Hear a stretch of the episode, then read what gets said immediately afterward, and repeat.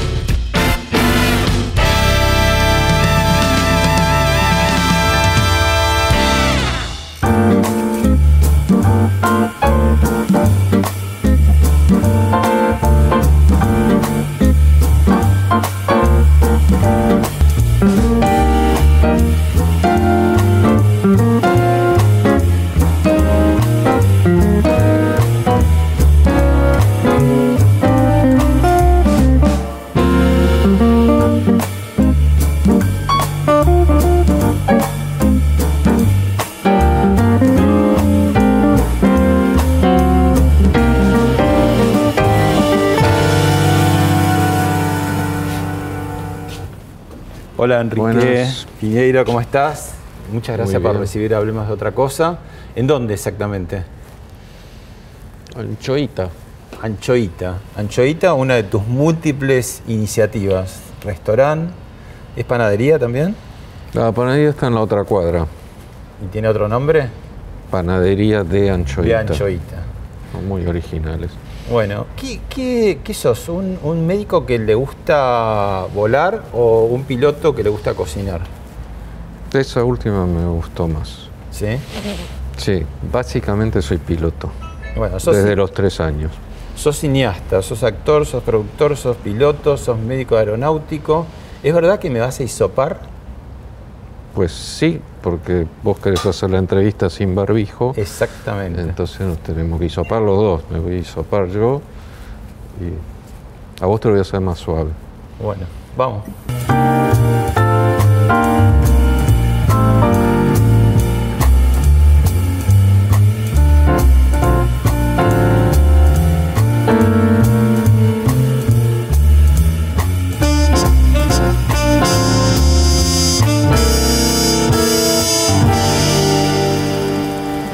General la gente tiene bastante problemas para encontrar su vocación y se diría que en tu caso es al revés, completamente, encontraste varias vocaciones, incluso algunas que uno dice de caminos que, que no se cruzan fácilmente, ¿no?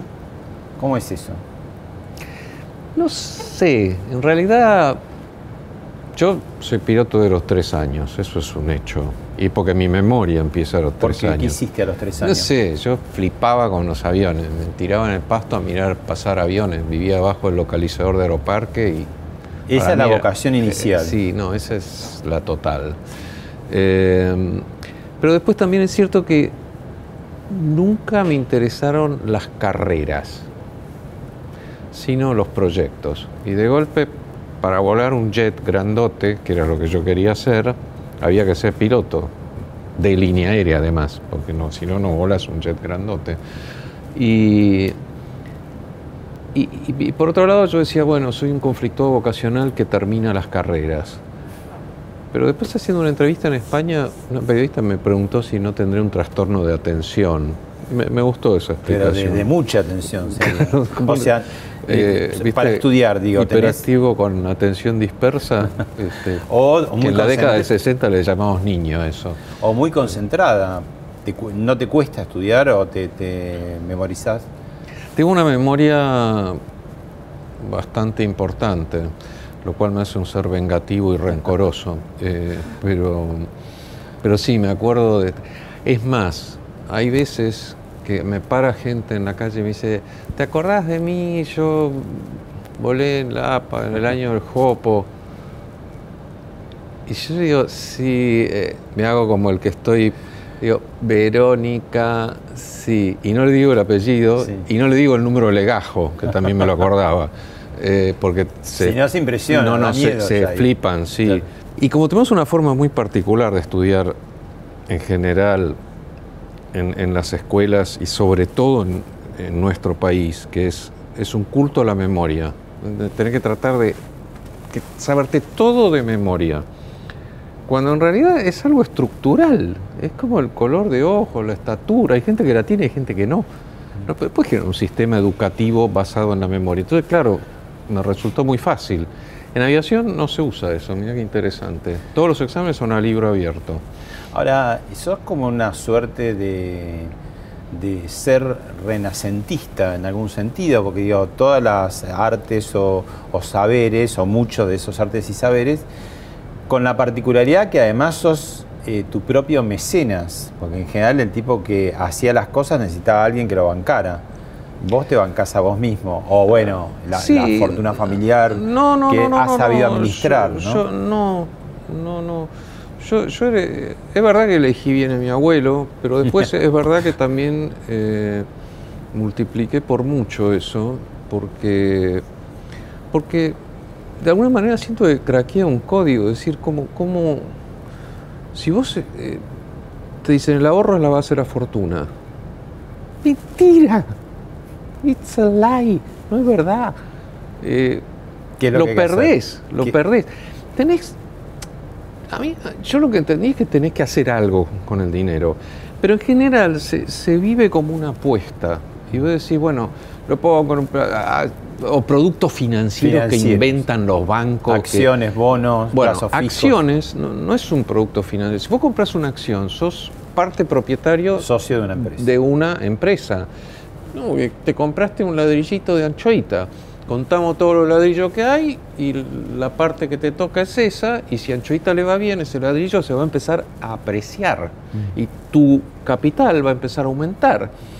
Y cuando empecé a, mirar eso, porque claramente me di cuenta que si ahorras fuiste, porque te lo come la inflación, el dólar, eh, digamos, el dinero se desvaloriza y es la forma que tiene el sistema capitalista de dar aumentos haciendo que en realidad te está sacando plata, pero te hacen creer que te aumentan. Nominalmente te da más. Claro.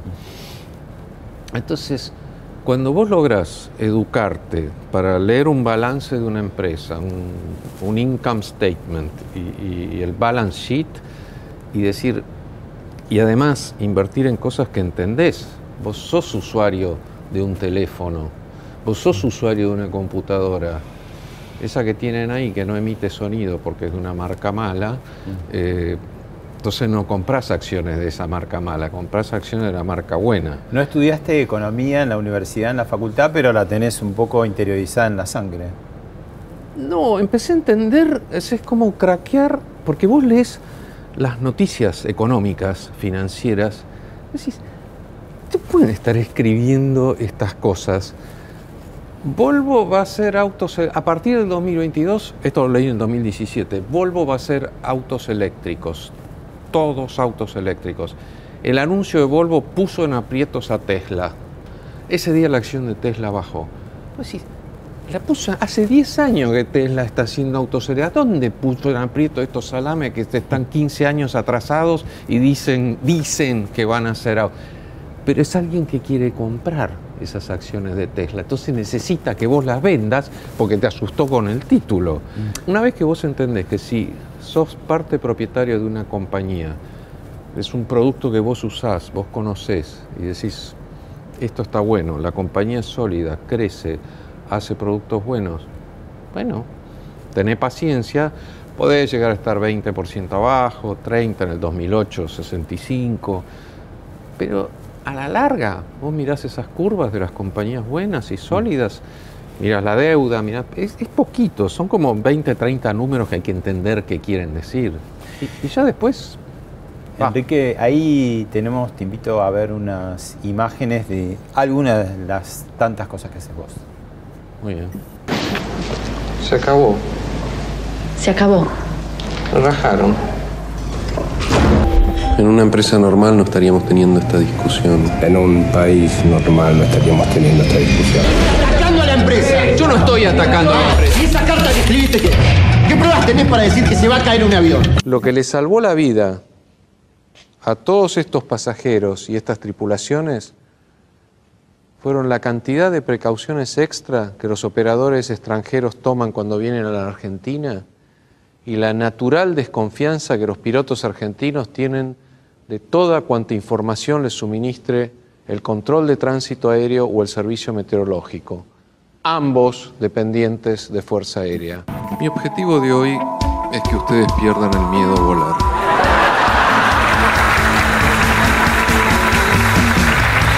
Con Enrique Piñeiro, que es actor, director, piloto, que acaba de romper el récord del mundo del vuelo más largo sin escalas. Y fue muy impresionante ver dos atardeceres y un amanecer en un mismo vuelo. De hecho, aterrizamos con dos horas de combustible extra. Podríamos haber ido hasta Río de Janeiro. Bueno, empecemos por lo último. El último chiche, entre comillas, es nada más y nada menos que un Boeing 787, ¿no? Que tiene múltiples usos, a saber... No, básicamente uno. Después, obviamente, mi logística también me la resuelvo porque hoy día volar es casi imposible y por ser tripulante zafás de un montón de, restricciones. Pero básicamente eh, lo, lo, compré para ponerlo al servicio de Solider, que es una ONG que hice que trabajamos mucho con Open Arms, que es la ONG de Oscar Camps, que sacan náufragos de las pateras del Mediterráneo, cosa que los estados deberían hacer y no hacen. Es como una especie de ambulancia aérea, sería, que va, viene, actúa en emergencia. Bueno, sí, qué sé yo, lo llevamos al chiquito ese de Córdoba, Fede, a Barcelona. A Barcelona. Eh, viene a resolver las cosas que deberían resolverse, pero al no resolverse en tiempo y forma, como lo de Fede, no hubiera llegado. Eh, la verdad que estaba muy mal. ¿Y llevaste vacunas a la India? A la India llevamos respiradores, oxígeno, concentradores de oxígeno, máscaras, eh, digamos, equipamiento hospitalario, cuando, cuando tuvieron ese pico tan brutal de, 400.000 casos por día. Ahí unís eh, tu pasión por volar, tu gusto por volar con lo solidario, ¿no? Eh, ¿Ofreciste a la Argentina también traer vacunas y qué pasó? Eh, pasaron muchas cosas. primero ofrecí traer repatriados cuando se habían quedado afuera en la primera ola. nunca me contestó, lo mandé a Relaciones Exteriores. Después lo volví a mandar a Relaciones Exteriores. ¿Tenés capacidad para cuántos pasajeros? 243. Eh, cuando lo, volví a ofrecer, después de 45 días, después de ir a la India, después de haber llevado eh, cosas a Mozambique para los desplazados de Ponta Delgada, queríamos llevar a Madagascar y el presidente de Madagascar no dejó entrar el avión porque informalmente dijo que contaminaba, formalmente en la carta dijo que era el COVID y la realidad es que tiene una hambruna por la sequía tremenda. Yo no puedo creer que todavía tenemos alimentos en Madrid esperando ir a Madagascar, donde se están muriendo de hambre.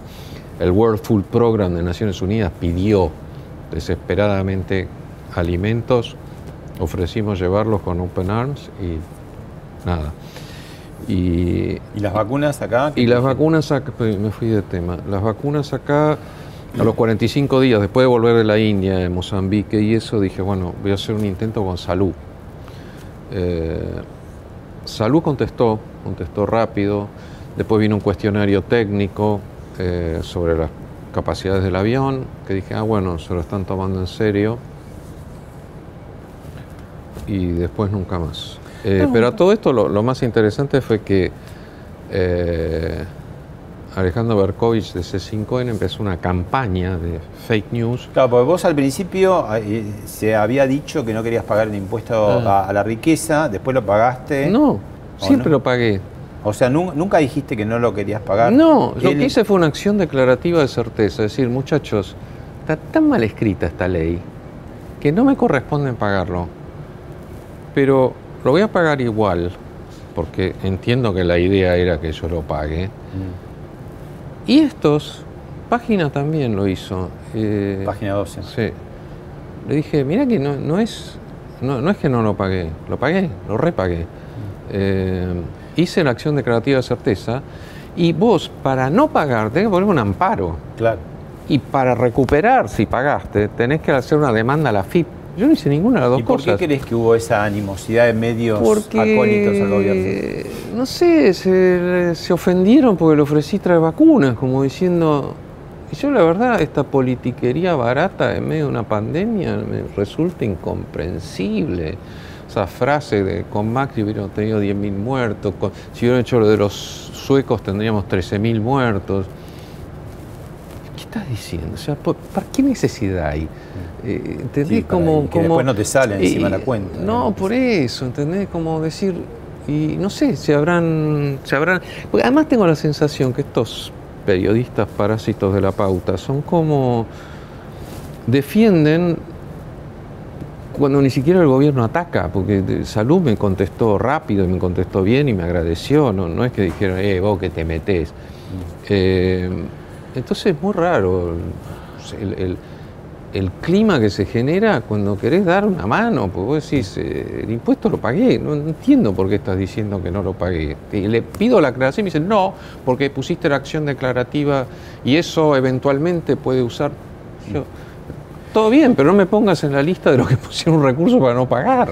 Enrique, mientras vemos eh, imágenes de eh, uno de tus viajes, de tus muy curiosos viajes, en este caso invitaste a una cantidad de periodistas a ir con vos eh, de noche al sur y ver, bueno, la pesca clandestina en la Patagonia.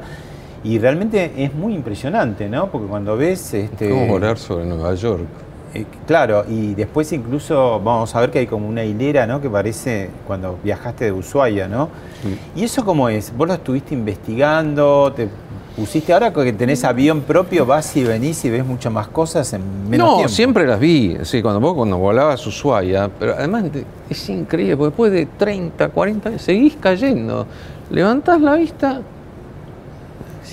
Lucierna ¿Qué hace, ¿qué hace, Bahía Blanca allá? Pues, ah, empezás a mirar el ru. Ah, ah. Pero hace 30 años, 40 años que estoy viendo esto. Las luces de las barcas que, Pero eh, lo que era un. Pero cada vez más son. No, ahora es un resplandor.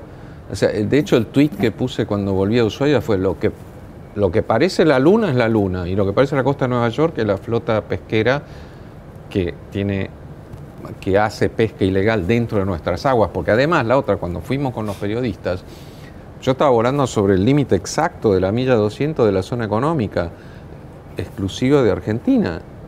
Teníamos barcos a la derecha, con rumbo sur, tenés barcos a la derecha, están adentro. No hay ningún control ahí de prefectura, ¿no? No hay nada, y encima están estos salames que son los expertos de la pesca que sacan contra. Y e, ellos, que son los expertos en pesca ilegal, dicen, esa noche no había pesca ilegal y, te pone la foto con los AIS prendidos, que son esas cositas que los barcos, para que los veas como los respondedores de los aviones. Y, te pone, no sé, son barcos, estos son argentinos, este, todos legales. Mentira. O sea, había 170 prendidos de esos, contamos más de 500. O sea, lo apagan. Eh, y de hecho Argentina registra el más alto apagado de AIS del mundo. ¿Y, ¿Y por qué? porque es, una, ciudad. O sea, volamos la costa de Senegal, volamos la costa de Mauritania, porque eso es problema, es un problema universal, es la nueva forma de colonialismo, la depredación ilegal de los recursos las plataformas No, no, es una eh, cosa increíble. Continentales. Y, estos tipos salieron a, contradecir que no, que esa noche no había. pero si vos sabés que apagan, ¿qué estás diciendo? Hasta les mostraba, a los periodistas les mostraba en la cabina los que estaban respondiendo y los que había abajo. digo, mirá, o sea, contá. Y encima uno de ellos posteó una, pantalla de, tres días antes diciendo esa noche no había pesca ilegal. Franco Rinaldi, que sabe que sigue mucho los temas aeronáuticos y ahora es eh, candidato en la lista, en la interna de Juntos por el Cambio con eh, Ricardo López Murphy, eh, dejó unas preguntas para vos. Hola Pablo, hola Enrique, gracias por la invitación tengo dos preguntas o una pregunta que tiene dos partes para Enrique, que como todo el mundo sabe es una, una referencia ineludible en materia de, de seguridad aeronáutica. La primera es si pudo ver y cómo evalúa las obras que se hicieron en el aeropuerto metropolitana de ensanchamiento y alargamiento de la pista. La segunda parte de la pregunta tiene que ver con cómo evalúa el resto de la seguridad operacional en el resto de los aeropuertos de la República Argentina, tanto por ausencia o presencia de, ILS, su categoría, el sistema de radarización en general y el control de tráfico aéreo. Muchas gracias un abrazo grande para los dos. Al principio no estuve muy feliz con toda esa desviación de la costanera que hicieron, porque digo, si van a alargar la pista, vamos a estar en la misma. O sea, la distancia entre los autos y los aviones va a ser la misma. Eh, lo que habría que haber hecho es un túnel. Entonces vos alargás la pista y dejás eh, toda esa zona despejada. Después lo que, lo que hay que hacer, eh, puede que yo no lo haya escuchado y se haya hecho, pero lo dudo mucho, es un EMAS, que es un asfalto colapsable, donde los aviones siguen de largo, se van enterrando en el asfalto. Está bien, pobre tren de aterrizaje, pero por lo menos no se va. O sea, lo del APA no hubiera pasado si hubiera Claro, está latiendo ahí el que siguió de largo en el año 99, 65 muertos, ¿no? Eh, el APA que atravesó la costanera. Muertos, correcto. Y, y bueno, obviamente ensanchamiento, alargamiento siempre es bienvenido, porque o sea, eso previene, eso es prevención. Dar lugar y espacio para cuando las cosas no salen bien. Pero sigue sin ser el lugar ideal, ¿no? Bueno, los aeropuertos urbanos no, son el lugar ideal por las restricciones de ruido. a vos como piloto te complican la operación, tenés que subir más rápido, eh, tenés horarios más restringidos, lo cual muchas veces en vuelo tenés demoras y estás, viste, no, uy, este cierra, a ver que ir a 6, bueno, cambia el plan. Eh, pero bueno, está, está, bueno y, quedó bien, la verdad que quedó bien. Eh, ¿Y el resto de los aeropuertos? no, aterricé. El resto de los aeropuertos ando poco. La verdad que vuelo poco en Argentina, estoy volando mucho afuera. Eh, ¿Y el tema de radares? Seguimos ahí, o sea, nos, estamos atrás, estamos atrás. Estamos mejor, pero estamos atrás. Y la verdad que no, no, no, no, sé mucho qué está pasando, porque hace, hace mucho que no vuelo en Argentina. O sea. ¿Y en el mundo cómo está en este momento la aviación en plena pandemia, pero bueno, un poco mejor? Eh, ¿Cómo está quedando el sector aeronáutico internacional? Y está quedando lastimado. Yo creo que. O sea, me me preocupan mucho los chicos que están empezando a volar, porque van a salir a un entorno laboral donde hay sin trabajo miles y miles de pilotos con muchísima experiencia, con lo cual se les va a hacer mucho más difícil insertarse. Eh, hay, la cantidad de aviones que están parados en, preservación, que es, algo, viste, que como piloto te choca, ¿no? Vas rodando con el avión y ves las ruedas envueltas las ventanillas tapadas. Eh, no sé, despegamos de Al Maktoum en Dubai que es toda la flota de 380 de, de, Emirates parada, toda la flota entera. Era como 130, 380, nunca viste tantos. Eh, es muy impactante todo lo que se ve. O sea, los aeropuertos eran lugares fantasmas al inicio de la pandemia. Ahora se está reactivando. Me acuerdo que volamos en julio del año pasado de Buenos Aires a Madrid, éramos el único avión en el Atlántico cruzando y fuimos el único avión aterrizando en Madrid. O sea, era muy impresionante. Yo pensé que si el 2001, que es un fenómeno que afectó a Estados Unidos exclusivamente, la aviación tuvo un impacto tremendo, tardó cuatro o cinco años en volver a los niveles anteriores, yo no sé cuánto va a llevar ahora pasó por, hablemos de otra cosa, Isela Costantini y habló del tema de aerolíneas eh, y quería que la escucharas, la vieras y charlamos sobre aerolíneas. Creo que la línea de, aerolíneas es una empresa que puede ser viable. Eh, realmente creo que es una empresa que tiene las características para que deje de necesitar, subsidios del, gobierno eh, y quién sabe un día ganar plata. Pero pero bueno, necesita, yo digo que es la, la, necesidad de tener un plan de mediano y largo plazo que se pueda trabajar a lo largo de muchos años. Yo no considero que trabajé para el Estado, yo considero que fui a trabajar a Aerolíneas Argentinas. Que es una empresa de que es una empresa del Estado. Es una empresa del Estado, pero en realidad cuando a mí me, me, preguntan si quiero trabajar, era venís a trabajar Aerolíneas, no era venir a trabajar al gobierno o al ANSES, o era ir a trabajar Aerolíneas.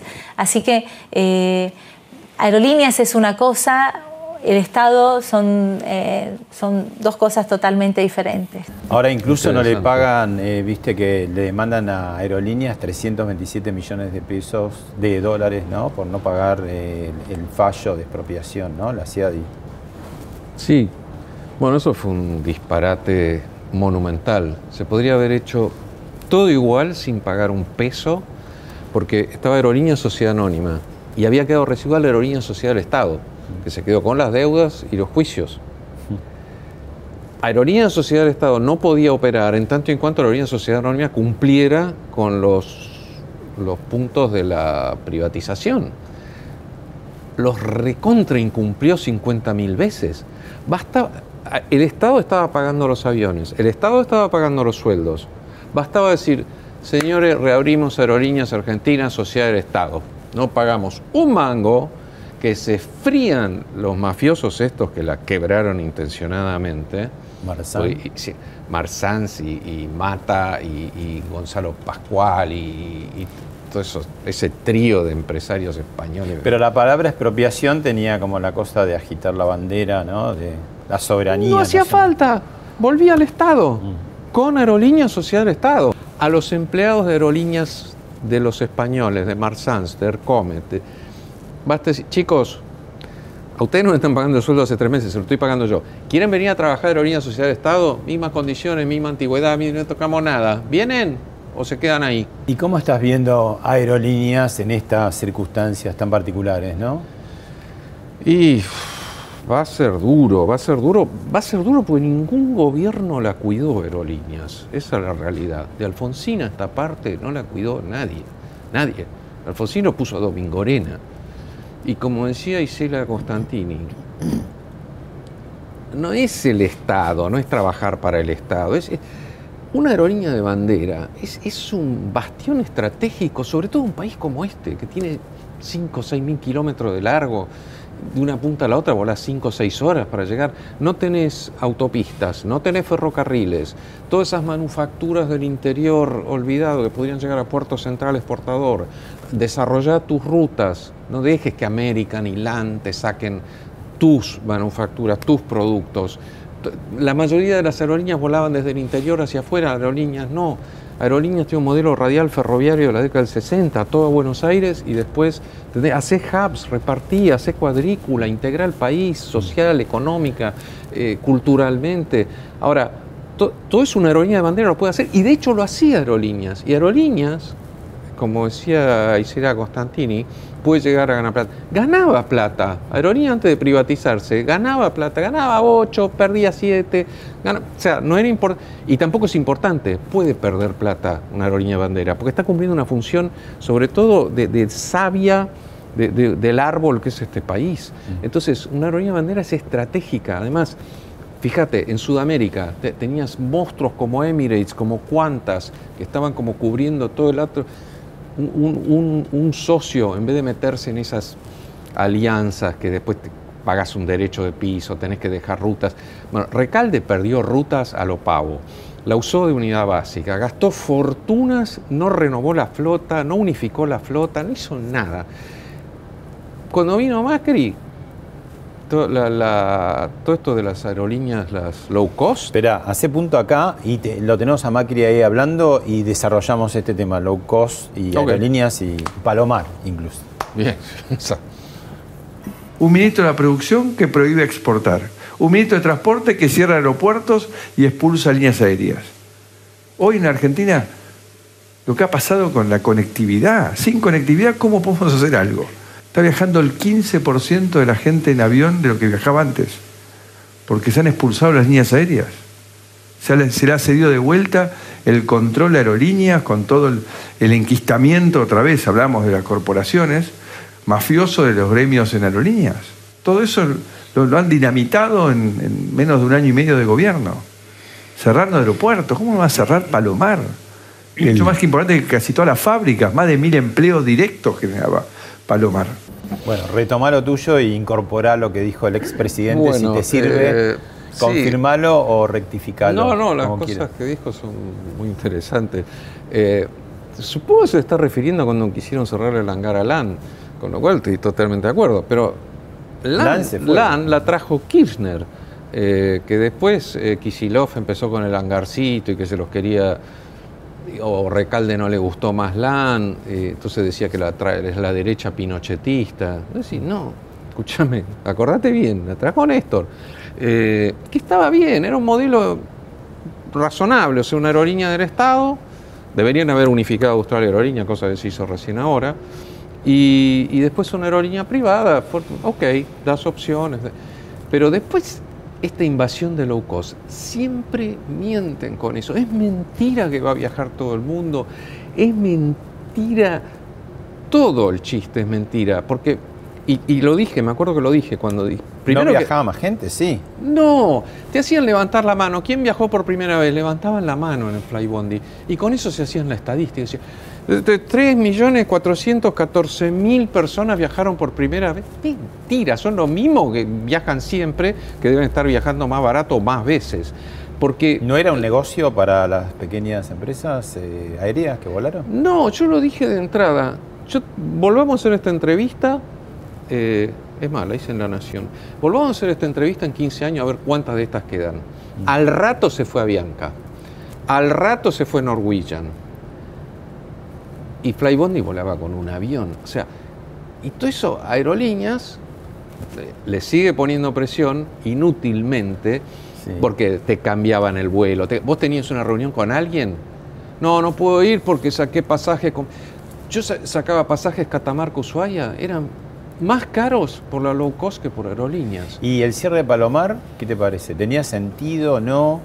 Palomar no tiene, no tiene sentido, pues, o sea, tenemos eh, Campo de Mayo, Palomar, Moreno, Morón, Ezeiza, Aeroparque, San Fernando. Pará, o sea, era un avispero eso. Vos tenés las salidas de Aeroparque, las salidas de San Fernando y traes a Flybondi a Palomar. O sea, ¿por qué una aerolínea tiene que a un aeropuerto militar? Explícame, no, no entiendo bien. Eh, y, y después, en medio de todo ese despelote, tenés Morón con lo- los, los jóvenes que están aprendiendo a volar. Todos esos ahí. Y encima abrís Palomar y metés un avión de línea en Palomar, a que se cruce las trayectorias de Morón, de San Fernando, de Aeropark. O sea, es una decisión tirada de los pelos, es un, favoritismo para cobrarle menos tasa de aeropuerto a Flybondi. Eh, no se pueden hacer las cosas así, fue muy improvisado. Yo tengo la sospecha que Isela Costantini se fue por eso, tengo una fuerte sospecha, no sé, no- nunca lo dijo públicamente, pero, o sea, dijo que la echaron, no dijo que se fue. Te invito ahora a ver eh, el túnel del tiempo. Vos citaste justamente un episodio que se están cumpliendo ahora 20 años, episodio muy dramático, este, una bisagra entre el siglo XX y XXI aéreo, que es la caída de las Torres Gemelas.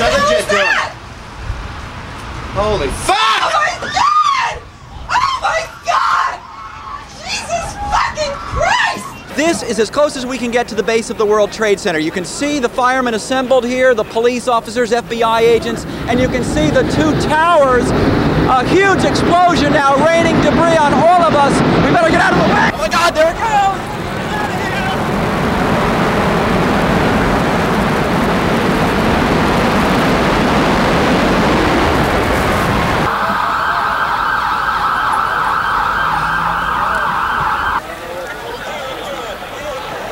I'm just tired. I'm tired. Just a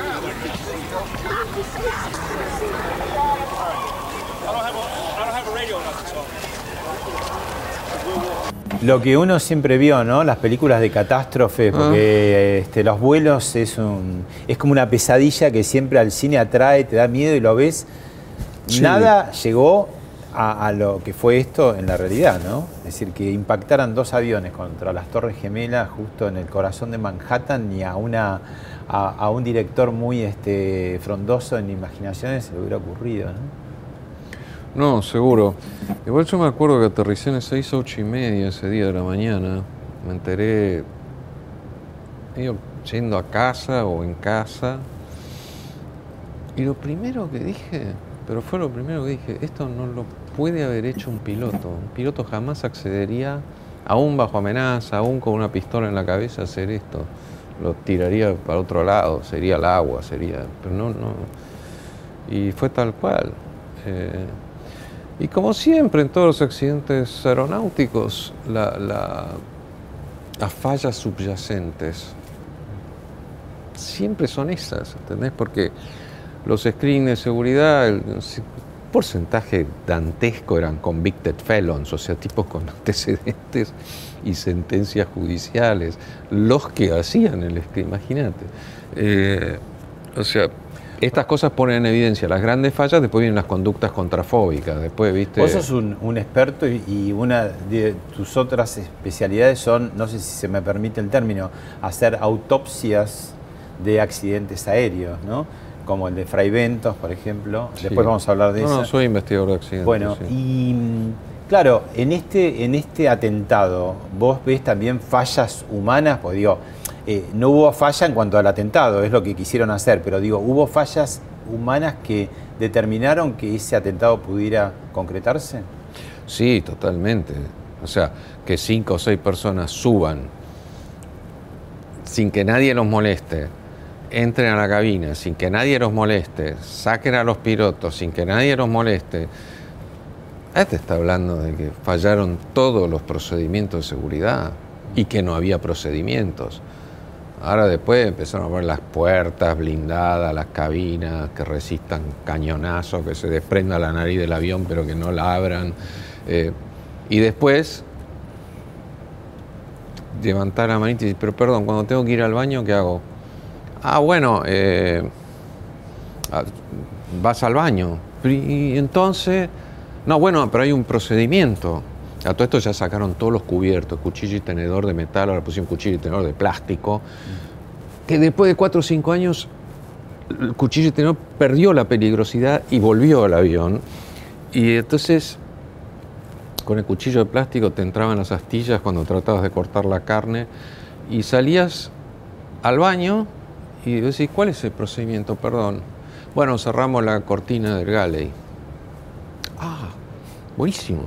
Eso está probado que disuade a, cualquier terrorista, una cortina cerrada, ¿viste? El tipo no, no. eh, no, no, pero además cruzamos el carro de bebidas. Ah, fenomenal, bien. Y no lo patea y sigue. Bueno, estará la zafata con el cuchillo de plástico, yo qué sé. O sea, eh, una cosa, después en- te escanean, te desnudan, te sacas todo, estás media hora para volver a vestirte, te apuran y, después te dice, hay un cartel que dice en Miami, los mayores de 65 años no necesitan pasar los zapatos por el escáner. Hay decir que se retiran los que ponen bombas a los 65 años y ya está. O sea, ¿entendés? Como una cosa contrafóbica, totalmente ridícula. Te, te comentaba el tema de la caída del avión de Austral en Fray Ventos, que vos lo, lo estudiaste, lo investigaste mucho. ¿Te cancelaron la declaración? ¿Vos podés creer? ¿Vos, vos lo podés creer? No, yo no lo puedo creer, te juro no lo puedo creer. El presidente del tribunal está en YouTube diciendo, no van a poder declarar 11 testigos que quedan por esto, por algunos porque viven en el exterior. El caso de Enrique Piñeiro, que vive en el Reino de España, está residiendo en el Reino de España. Vos decís, pero yo no podés mentir así, loco. Me hiciste venir el 7 de junio y 72 horas me la cancelaste. Yo vine acá para declarar y me lo canceló. Y después dice que vivo en el Reino de España. Pero es Y increíble. esa es la explicación descaro, del, el del juez. ¿Y- descaro. ¿Y, cuál es tu explicación? Y que no quieren que declare, obviamente. Yo soy el testigo más directo. Estuve tres días en el cráter. Me fui a Washington a desgrabar la cinta. Y lo que tuve que batallar con las cosas que querían poner. Y, las cosas que no querían ¿Y poner. qué es lo que no quieren que declares? no quiere que declare la verdadera causa de ese accidente, ¿Qué es? que es que se habilitó ese avión sin una alarma que era obligatoria, que le hubiera advertido a los pilotos, que estaba en las site letters de la, de la privatización, se- eh, 500 mil dólares o 600 mil dólares para adecuación a la norma, que se la fumaron de vuelta, Aircomet, Mata, compañía. Eh, y no hicieron eso. Y después dieron plazo, o sea, el accidente fue en octubre, dieron plazo hasta marzo para que se regularicen, porque había también un Boeing de, de aerolínea que no la tenía. Obviamente, todas las defensas, todos los testigos dijeron lo que tenían que decir, y resulta que el testigo más directo, que soy yo, que fui el investigador de todo ese accidente, ahora no declara. Se va, se va a agregar por escrito lo, lo que yo presenté hace 24 años, porque lleva 24 años este juicio. No nos olvidemos, son muchas técnicas. Pero la mentira del presidente del tribunal ahí me dejó azorado. Yo no, no puedo creer, no puedo creer la justicia argentina, no lo puedo creer. O sea, ¿cómo me van a dejar sin declarar, sin rebatir todas las barrabasadas que dijo la defensa? Que, que, que se, que se metieron una tormenta, que perdieron el control del avión. Todo mentira, todo mentira. Eran dos pilotos que tenían un récord impecable. Enrique, te cambio de tema y quiero que veas esto y me digas qué, qué pensás, qué opinás. Y si estás cerca de hacer esto, fíjate. A ver. Ah, el payaso este. Es un payaso. estadounidense Jeff Bezos, fundador de Amazon, fue uno de los protagonistas del primer vuelo tripulado de su compañía Blue Origin. Tras unos momentos de ingravidez, la cápsula descendió en caída libre, antes de desplegar tres paracaídas gigantes y luego un retropropulsor para aterrizar suavemente en el desierto tras un vuelo de un... Bueno, es su concepto de aterrizaje suave. sí. Sombrero de cowboy. Al final te quedaste corto con el Boeing 787. Mirá, Jeff. Eh, pero este Eso es todo un hace. operativo de public relations, es, es un infantilismo. Lo que me encantó, que la FAA no le dio el, el brevet de astronauta. Como no hizo nada, se quedó ahí dando piruetes diciendo, ¡eh, qué lindo, mirá! O sea, eh, el espacio es Elon Musk, no es esta payasada. Es subí, che, di un par de volteretas porque tengo mucha plata y me hice un cohete. Lo Él está llevando carga a la ISS, o sea, es otro concepto. Aquel piloto de tres años que ibas a hacer, eh, ¿ya soñaba con viajes así in- interplanetarios o no? El cohete. ¿O no? Siempre fuiste sí. avión. No, no, no. to- todos los pilotos somos astronautas frustrados. Es Ah, un sí. hecho bien sabido. Lo llevamos mejor o peor, o lo ocultamos mejor o peor, pero no te quepa la menor duda. A mí me dicen, esa pavada no, pero subirme al, al Dragon, al, al Elon Musk, dos minutos, me pongo el, el uniforme y estoy. Eh, no, no, es- sí, claro. ¿Viajarías a la luna si fuera Sí, posible? Sin dudarlo, pero sin dudarlo. Dos minutos estoy, listo. me- ni me ducho, voy. Así, total, no me voy a duchar por 15 días. ¿Qué diferencia? Bueno, te cambio ahora a una realidad internacional mucho más compleja que también tiene que ver con este, los aviones y los aeropuertos.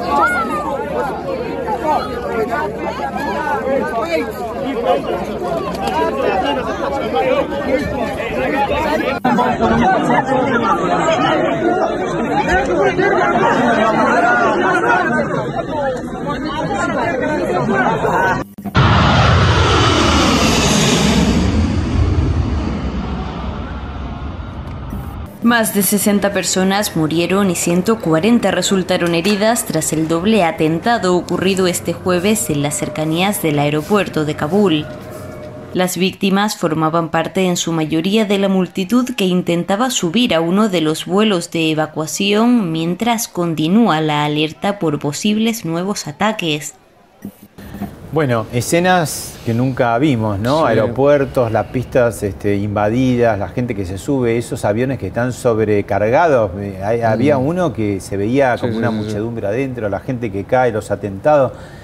¿Qué, qué hacer en esas circunstancias? ¿Te toca un, un viaje de rescate de estos eh, en Kabul? Bueno, no, no. eh, sí, Op- Open Arms me, me dijo que estaban viendo, pero de sacarlos de Dubái, porque la entrada y salida de Kabul la hacen solo aviones militares y los van llevando a aeropuertos cercanos y los aviones que después se encargan de trasladar a todos esos refugiados eh, los toman en esos aeropuertos. Eso, estaban viendo si teníamos que hacer o no un vuelo de esos. Eh, Yo esas escenas vi, escenas parecidas en, en Angola. Eh, aterrizamos, hicimos el giro en el fondo de, la- de pista, hicimos un backtrack hasta una bahía lateral que tenía la pista, a mitad de pista, una bahía donde vos te parabas y te quedabas así enfrentado. Cuando nos dejaron ir a la plataforma, había un par de 737 de Angola, pero que, que era, no, te- no era esto, no era el mismo nivel de desesperación, pero sí eran 400, 500 personas tratando de subirse a un 737, que lleva 100 los de esa época. Y de golpe, al grito de Aura, se iban a otro avión, y entonces en otro avión cerraban la puerta. Una escena que dije, no, no, pará, no, no, no bajemos la escalera, porque se nos van a venir para acá. Y me, me- literalmente me descolgué. Me, agarré de la puerta del 737, que está como a 2 metros 11 del piso. Bueno, entre lo que mido yo, quedará un salto de medio metro, una cosa así. Y bueno, no tanto, no. no, mido un poco más y probablemente era un poco más la altura de la puerta. Vamos a rectificar eso. Y me descolgué y me fui caminando, en medio de ese despelote monstruoso, a, a pedir la meteorología para ir a Abidjan, pues íbamos a Abidjan. Estamos llevando un avión en ferry desde Sudáfrica. Y entonces voy, le pido la meteorología de Abidjan y me dice, va a estar dentro de cuatro horas. Ah, ¿Va a cuatro horas la meteorología de, de dentro de cuatro horas o, la de ahora? No, la de ahora. Ahí dije, bueno, y, esperamos que se disipara todo ese despelote que había en la plaza. Pero gente, literalmente, me hizo acordar, no era este nivel de desesperación ni esta cantidad de gente. Pero, y ahí recién pusimos una escalerita, subimos y picamos, sin meteorología. Te pregunto breve antes de, la pausa que el show que hiciste en el Maipo, que haces en Europa, eh, tu, tu unipersonal, ¿no? De volar es humano, aterrizar es divino. ¿Qué, si tuvieras que definirlo en una o dos frases, ¿qué es? Que la gente no tenga miedo a volar, que hay cosas peores que volar. No, no, no, sí, sí, que no tenga miedo. O sea, em- empiezo de una manera rara explicando a la gente que no tiene que tener miedo de volar, porque resenificamos el accidente de la Bianca 052 que se quedó sin combustible en Nueva York y además pasamos un video del accidente de Tenerife.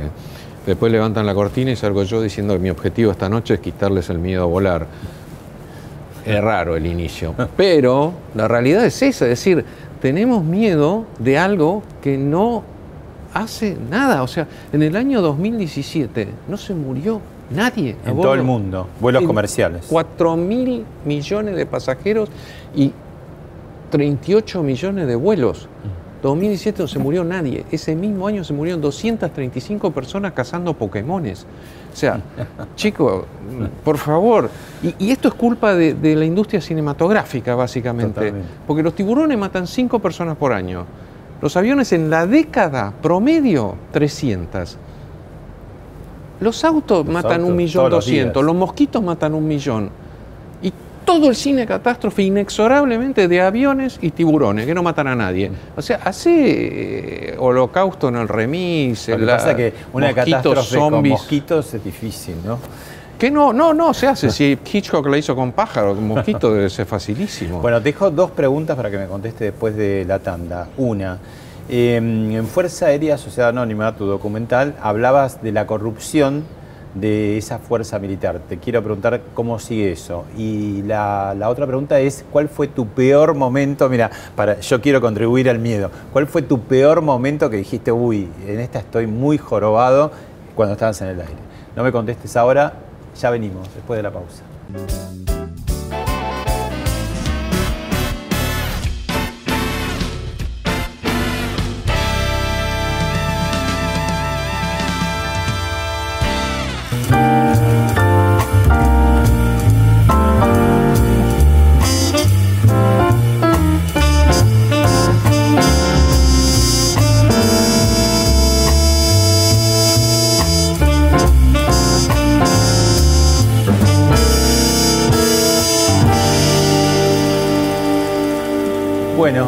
La, la primera, eh, el tema de que vos planteás en tu documental de Fuerza Aérea Sociedad Anónima, que era un alegato, una denuncia fuerte también sobre el manejo del aire, ¿no? ¿Qué, qué ha pasado desde entonces hasta ahora? ¿Para mejor o, o peor o igual? ¿Cómo sigue eso? No, ahora tenemos una aviación civil, o sea, es otra cosa. Vas, tu examen médico ya no es más un- una pistola en la cabeza, que van a decir que sos, eh, estás chiflado. porque- A priori entonces decimos mejoró. Sí, sí, una autoridad civil, buena mala, tendrá sus cosas, puede mejorar, ha tenido administradores que no tenían idea de por qué volaba un avión, no es el caso ahora, es una funcionaria de carrera dentro de la ANAC. ¿Cuáles serían los Eh, puntos más flacos o, o a mejorar de esta aviación civil? Bueno, obviamente promover la infraestructura de alguna manera, eh, porque seguimos atrás. Si bien ha habido mejoras, seguimos atrás. Y respecto de cuál fue mi peor momento arriba de un avión, ¿Manejando vos? ¿O no? volando No yo. sé. Los aviones no se manejan. ¿No se manejan? No ¿Se, manejan. vuelan? Sí, y no se habla de clima, meteorología o tiempo. Ah, clima es lo permanente. Son las manías de ustedes. Y sí, de cómo está el clima. Igual que ayer, igual que hace 20 años, igual es el clima mediterráneo, costero, Claro. polar, ártico, subtropical. Bueno, ¿te pasó Eh, volando vos o como pasajero? No, no, volando yo, pero volando con un comandante cuyo hasta ese ha sido su primer vuelo de- después de salir de la Fuerza Aérea. Fue, mira, te juro, Fue no- la venganza de la Fuerza Aérea. Totalmente. ¿Qué pasó? ¿Dónde Pasó, estábamos aterrizando en el 6, había un nimbus, tormenta, todo así, una olla, pero el 6 estaba despejado, pero teníamos cinco tránsitos adelante nuestro. Llegamos al combustible para el tramo, o sea, mm, vos tenés combustible de Córdoba a eh, Seiza. Este, ni idea, pero ni idea, como se ve que no usaban esta, toda la, construcción del combustible que usa la línea aérea. Punto a punto, alternado, reserva de emergencia que tampoco se toca, y si querés, extra. Y que Si está hay. en rojo como en el auto que ves. eh, No, está- siempre estás lejísimo. Yo jamás no, vi pero un digo, rojo. en esas circunstancias. No, tampoco, Ah. porque tenés todo tu combustible para alternado, que era volver a Córdoba. Tenías Sí. 5.000 para volver, más 2, 3.000 de emergencia. O sea, estabas ¿Y qué perfecto. pasó? Y este, no, no, ya entramos. Entró la comisaria y dijo, hay un pas- pasajero que se siente, chapé la radio siendo copiloto, no le pedí permiso ni nada. Dije, tenemos una emergencia médica a bordo, solicitamos prioridad. Pero después salimos a la media hora y seguían ahí los tipos. Entonces, esa parte me tocaba volarla a mí. Le digo, escúchame, está tranquilo acá. Lo pasamos por abajo y, y Y otros aviones. los cumulonimbus seguían Claro. ahí, toda la línea esa de tormenta. Y estaba ahí. además habría otro- eh, los otros vuelos, ¿no? Que Sí, bueno, por eso al despegue, cuando estábamos con 4.000 pies, digo, está, está tranquilo, la base parece estar alta, va- vamos a pasar por... No, no, subí. A los 20 minutos, pega un rayo. Hace una explosión, te quedas ciego. No pasa nada, pero hoy no es lo más No lindo, que te puede ¿no? pasar. Claro. Digo, decile algo a los pasajeros. ¿Y qué querés que le diga? Decirle algo, qué sé yo, se acaba de pegar un rayo, decir que no pasa nada, que está todo bien. Miro la distancia volada, 15 millas, 20 millas, 30 millas, no sé cuánto era, muy poco. O sea, habíamos estado enhebrando todo eso para ahí subir. en el lugar, en vez de hacer ¡pac! dos minutos. Dios mío, esa tarde fue. Y el tipo era comandante de 707 de la Fuerza Aérea. Gracias, Enrique.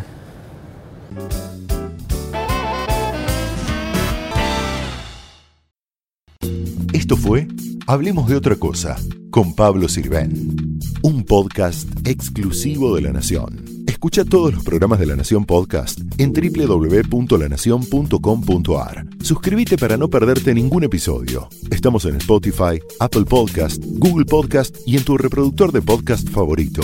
Seguí escuchando La Nación Podcast.